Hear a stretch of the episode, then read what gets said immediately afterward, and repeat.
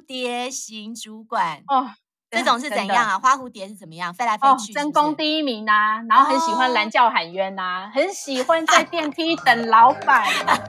我跟你讲，好有画面。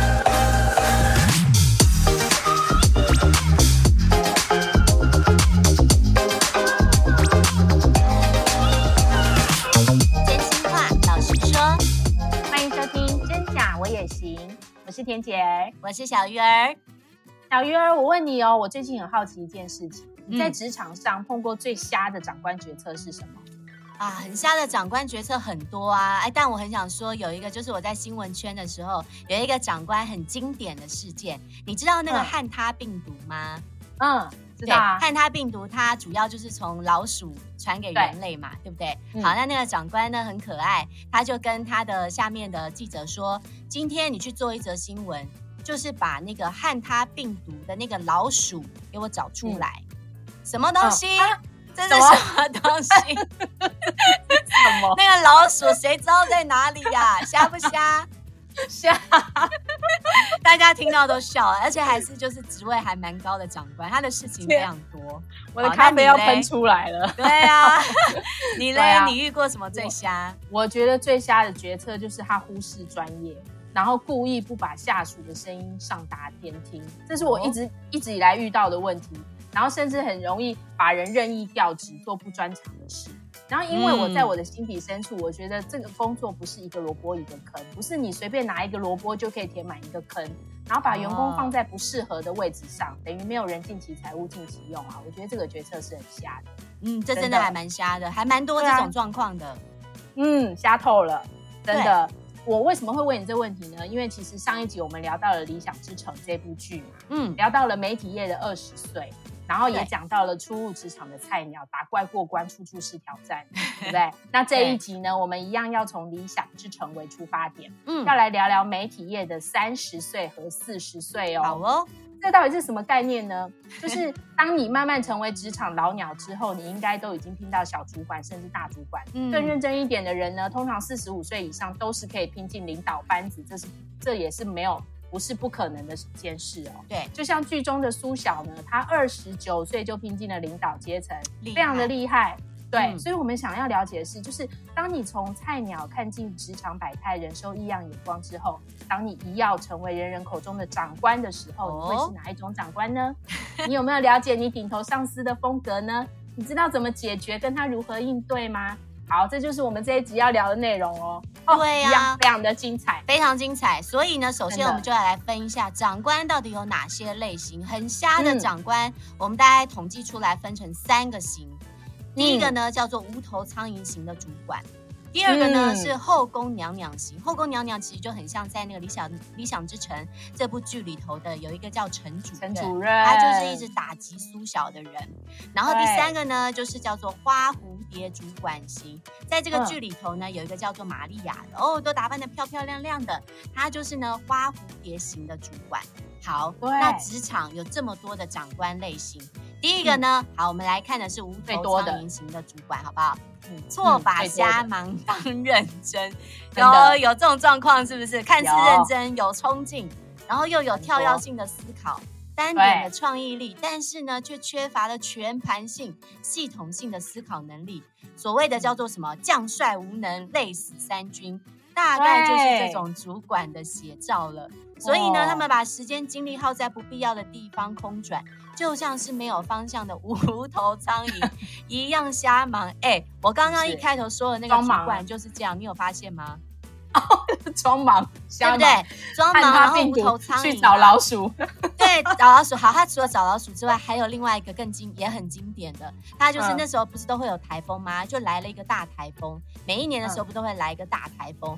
然后呢，他就跟下面的组员说：“你去给我追台风眼。”给我拍到台风眼回来，瞎不瞎？到底是要自己瞎忙，然后也要就是组员去瞎忙这件事情，是不是？好笑！天哪，我会不会笑不停啊？我的天哪，就是装忙啊，就是透过实验来掩饰他的无能。我只能直接这样讲，这类型的长官都是这样，因为他不知道要从何下手，所以就是把自己搞得很忙，跟下属搞得很忙，然后把让长官看到他很忙 这样。然后到时候如果没有成果，就说哦，我们都经过努力了，然后结果没有得到成果，我也很抱歉，这样。嗯、但我们下次会改进。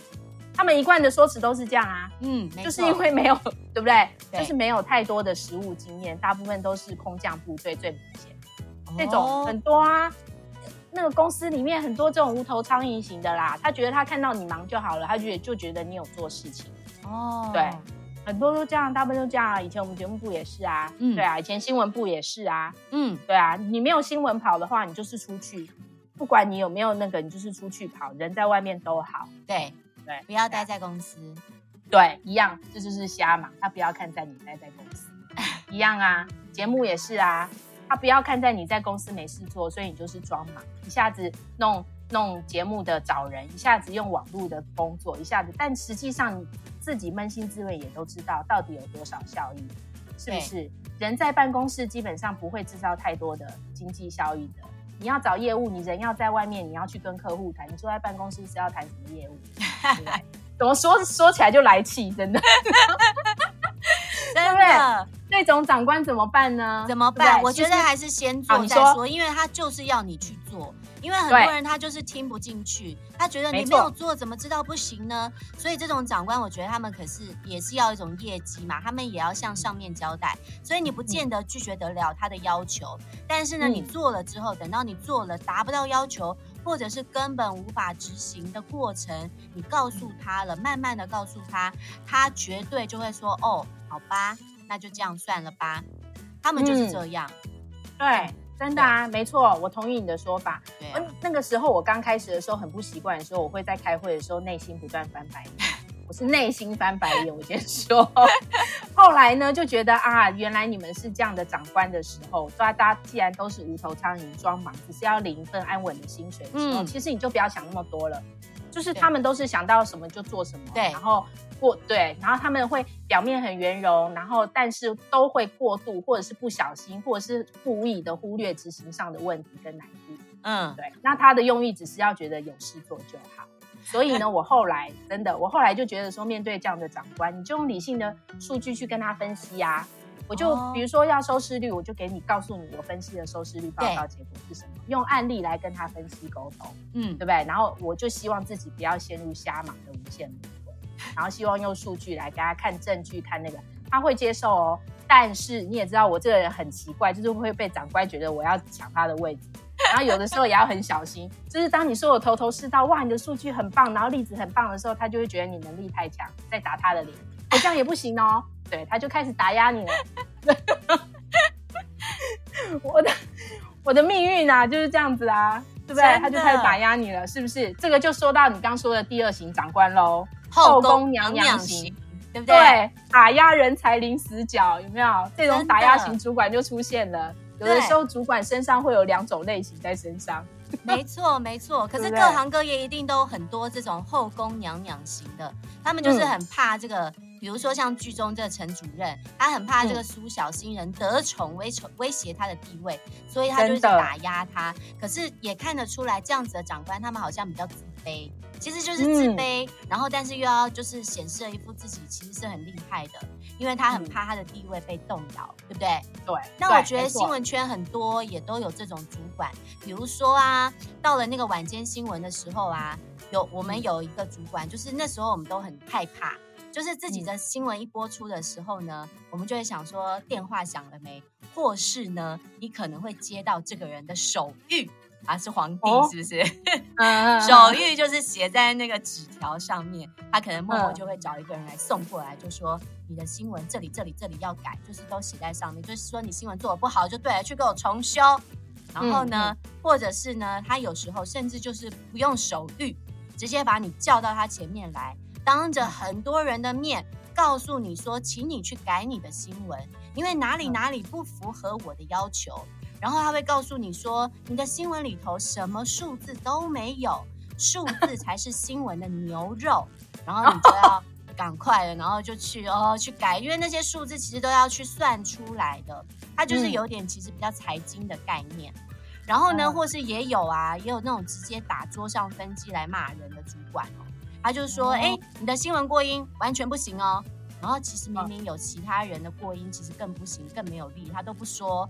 然后这些主管呢，他就是喜欢某一些人，得他眼缘的呢，他就是一直包庇他。可是不得他眼缘的，你就是每一句没有一句好话在你头前头，对不对？欸、真的，对啊，心有戚戚焉。公司办公室里很多这种人呢，这种主管就很爱听报告啊。嗯、你下属做一个动作，你要向他回报一个动作，他最爱了，嗯、因为他这样他才有自我存在感。他觉得你们有尊重他，他有事做啊，就一样啊。装忙的长官骨子里就有一种爱打压人的个性在里面，因为他自卑嘛。你刚说的，对对对。那通常在这种部门里面的同事，大部分都会当小媳妇，忍气吞声，因为大家为了保住饭饭碗嘛，所以就会觉得哦，好啊好啊，那报告就报告，这样子忍气吞声，这样。所以基本上在这样子的部门下面工作的人。很容易是一盘散沙，嗯，就是大家觉得哦，好，长官高兴就好，我就回报一个。那至于有没有成效，再说啦。长官也没有要成效，他只是要你有没有动作而已。哦，对对对，所以在没错，对，同样的啊，在这样的底这样的人底下做事，如果你是很有能力的话，他就会开始打压啦。这就是我刚刚说到的后宫娘娘就会开始打压了。没错，因为全公司的人才只能有他一个，对不对？他就是眼红，看不得别人好。所以你注意哦，如果在一个公司里面有一个部门离职率特别高，嗯，比如说一年内、两年内他离职了二十个人，十几二十个人，嗯，这个长官就要你就要，如果你是老板，你就要特别注意这样的长官是不是有问题。对，但基本上很多老板就是你知道视而不见这样，就会觉得。对啊，因为他要再找一个人来顶他的位置也是麻烦。对，没错，这就是利益纠葛啊，这就是利弊的关系，对，啊、对不对？那在那当面对这个后宫娘娘型的长官的时候，我们该怎么办？我觉得就赶快离开耶，因为我觉得就我看到的状况就是，有一些后宫娘娘她就是不喜欢你，那你在这里不讨喜，嗯、不代表你去到另外一家公司也会是一模一样的状况哦。就以前我们很。很多记者啊，其实在这家公司，他们很想要当主播，可是就是当不了。但是呢，去到另外一家就被捧上天，当做宝啊。所以啊，嗯、有时候不是你不好，可能只是你们真的不适合。嗯，说得好。哎，我同意。哎，真的就是尽快摆脱这样的主管，嗯、就是离职吧。也许有你有本事的话，你到别的地方可以爬得更高。就、啊、就跟你的例子是一样的、啊。对不对？对，嗯，好，第三型虾长官，第三型来了 来了，花蝴蝶型主管哦，这种是怎样啊？花蝴蝶是怎么样？飞来飞去，争功第一名呐，然后很喜欢拦叫喊冤呐，很喜欢在电梯等老板。我跟你讲，好有画面，嗯，有没有？你刚刚讲了这类型的主管，就是剧里面的人事主管玛利亚，花蝴蝶的特性有没有？华而不实，有口无心，你学不到真功夫，但是却是要被这种人当工具人，人肉阶梯来做准备。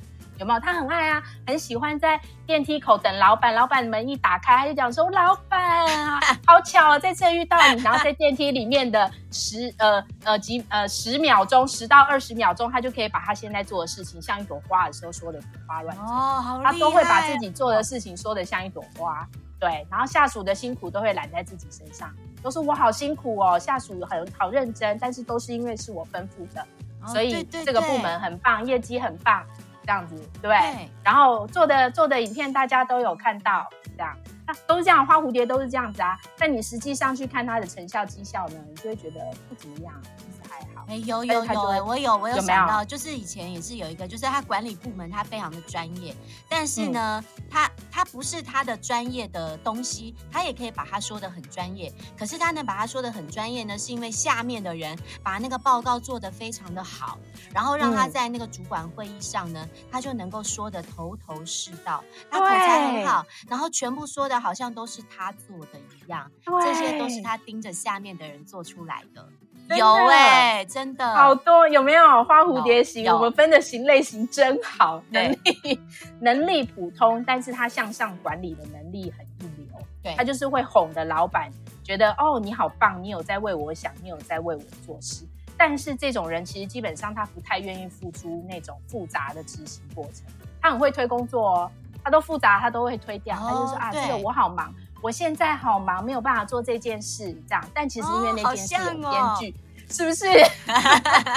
很艰巨有难度，他就会说我好忙，我没有办法做那件事，都推给别人，嗯，对不对？然后再来，他们的风格就是在最适当的时间出现在老板身边，就像我刚说的，喜欢拦脚，喜欢挡在电梯门口，然后也喜欢直接去找老板，直接跟老板沟通，对，对说他说他身上有什么利益可图，然后跟老板要分享，很多这种啊，对不对？然后但是要注意的是，这种人呢，他无法立刻决策。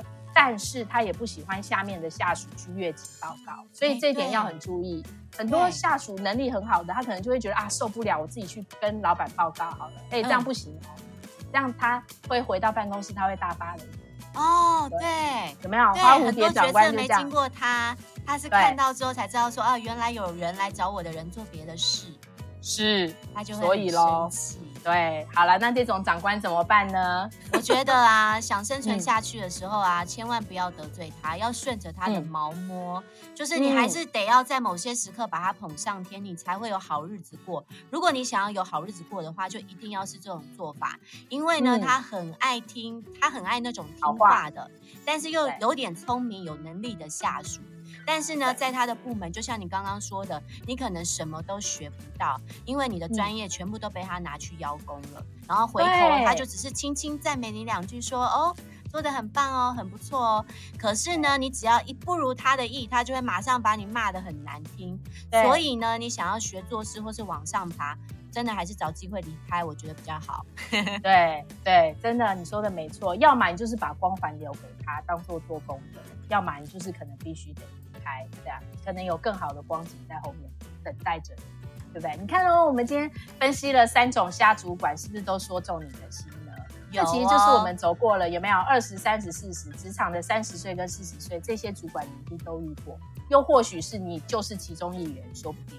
但你可能不谁要承认啊？对自己不觉得，但是你。听听我们刚刚说的，你是不是觉得好像有点感觉呢？是不是？对，其实就是我们要说的职场的中心思想，就是除了对错，还有利弊关系。嗯，这就是今天我们特别规划的剧透人生系列，教会我们是。我们对呃，另外呢，我们对于这个呃这出剧啊，我们还有一个特别有感觉。对就是你知道，我对于亲子桥段这一块，我都非常有。我也是，是不是？苏小打电话给他爸妈，嗯、还有一段亲子对话，对话还原，我也觉得非常有 feel。嗯，他他那个时候就在觉得说，我到底应该离开，还是我应该要依循大家的利弊关系，好好做好我长官的位置？嗯，所以他就问了他爸妈，说：如果我自己活成了一个我自己讨厌的人，爸爸妈妈，你们是否会继续爱我？嗯，好感人哦！爸爸妈妈说：“我当然会爱你啊，我尊重你的任何选择，你是我的孩子，对，对我支持你的选择。所以这就告诉我们了，有一个抉择点，就是成功跟快乐，你选哪一条路？嗯，很难选哎。”超难选的，很难选。是是我觉得你选哪一个？呃、嗯，嗯，我觉得这个问题会是发生在就是在三十四十岁这时候，因为二十岁的菜鸟不可能，那时候一定就是选一个磨练，哪有什么快乐可言？就是要好好做工作，然后为你未来的成功一直去努力。但是等到你三十四十岁的时候，嗯、我觉得就是会想要选择快乐，因为你如果真的成功了，可是你不快乐，这个成功好像我觉得没有什么特别的意义在。因为你、嗯、对啊，所以我觉得快乐比成功还要重要。当你有这个选择权的时候，嗯、我觉得其实你离成功已经没有太远了，所以你不会被定义为是失败的人。嗯、所以我觉得真的不用想太多。当你可能离成功很近，可是你不快乐的时候，建议大家或许还是可以先选择快乐。你嘞？哎，真的哎，我没有想到你跟我选的是一样的，很惊讶。对啊，因为其实我的选择是很明显啦，我也打滚职场二十多年。我现在是选择了快乐，毕竟比如说录 podcast，我觉得很开心。嗯，对对，做我想做的事情，我觉得很开心。这也是为什么越来越多人选择创业、快乐创业，或是当全职妈妈，这都是一种选择快乐的方案哦。那当然，其实我们也提到了职场普遍存在的性别歧视的问题，剧中也是有啊，哦、对不对？男元老长官总爱打压女主管。就是，但我们也想说，其实你们都把女性想错了。其实女性的野性很小，忠诚度很高。哦，其实好好栽培我们，我们都会好好为你们效力的。所以你们真的都想太多了。对啊，所以我们一直很期盼这个职场可以是性别平权的一个职场。对，真的啊，对不对？只要做好自己的事情，嗯、都问心无愧，就可以找到快乐。怎么选都好。其实我觉得大家只要选择你，让你呃觉得在。这个人生当中你问心无愧，然后人生的跑马灯跑过了之后，你觉得都是美好的憧憬的时候，都好。对呀、啊，每个人其实都身处职场，然后都有很多自己的无奈。所以啊，像我们在媒体圈的时候，我们的二十岁、三十岁、四十岁，刚刚大家也听到了，就是在这样的氛围下面不断的循环着。然后呢，嗯、我们都特别的爱看这个商战的职场剧，哦、演绎出呢你我在职场的委屈怨言，对看的真的很过瘾。所以呢，欢迎大家对号入座，因为戏如人生，嗯、人生如戏，也希望大家喜欢我们的这个剧透人生系列，要帮你说出心底深处不能说的秘密哦。那今天呢，如果你喜欢我们的真假我也行，记得帮我们按下关注或是订阅，然后给我们五颗星及留言，还要加入我们的 FB 粉丝专业跟追踪 IG，留言告诉我们还想听什么，例如说你最近看了哪些剧，追了什么剧，哪个角色。你特别有感触，一定要留言告诉我们，因为我们真的大家的 FB 有发发问哦，留言我们都有看到哦，真的，大家推荐的剧，我们后面陆陆续续会进行讨论，真的，对，所以大家多留言，然后推荐你们的想法，然后把你们跟剧的连接告诉我们，我们后面呢都会一一回复你们，跟你们互动哦。好哦，那今天谢谢大家的收听，我们下次空中见喽，拜拜，拜拜。